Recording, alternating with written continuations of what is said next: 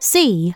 Listen and circle the correct words and then read the sentences.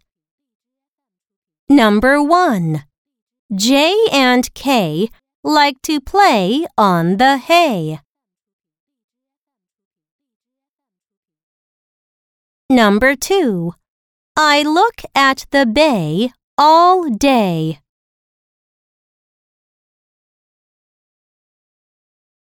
Number 3.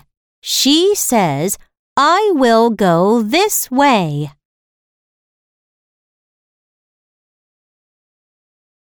Number 4.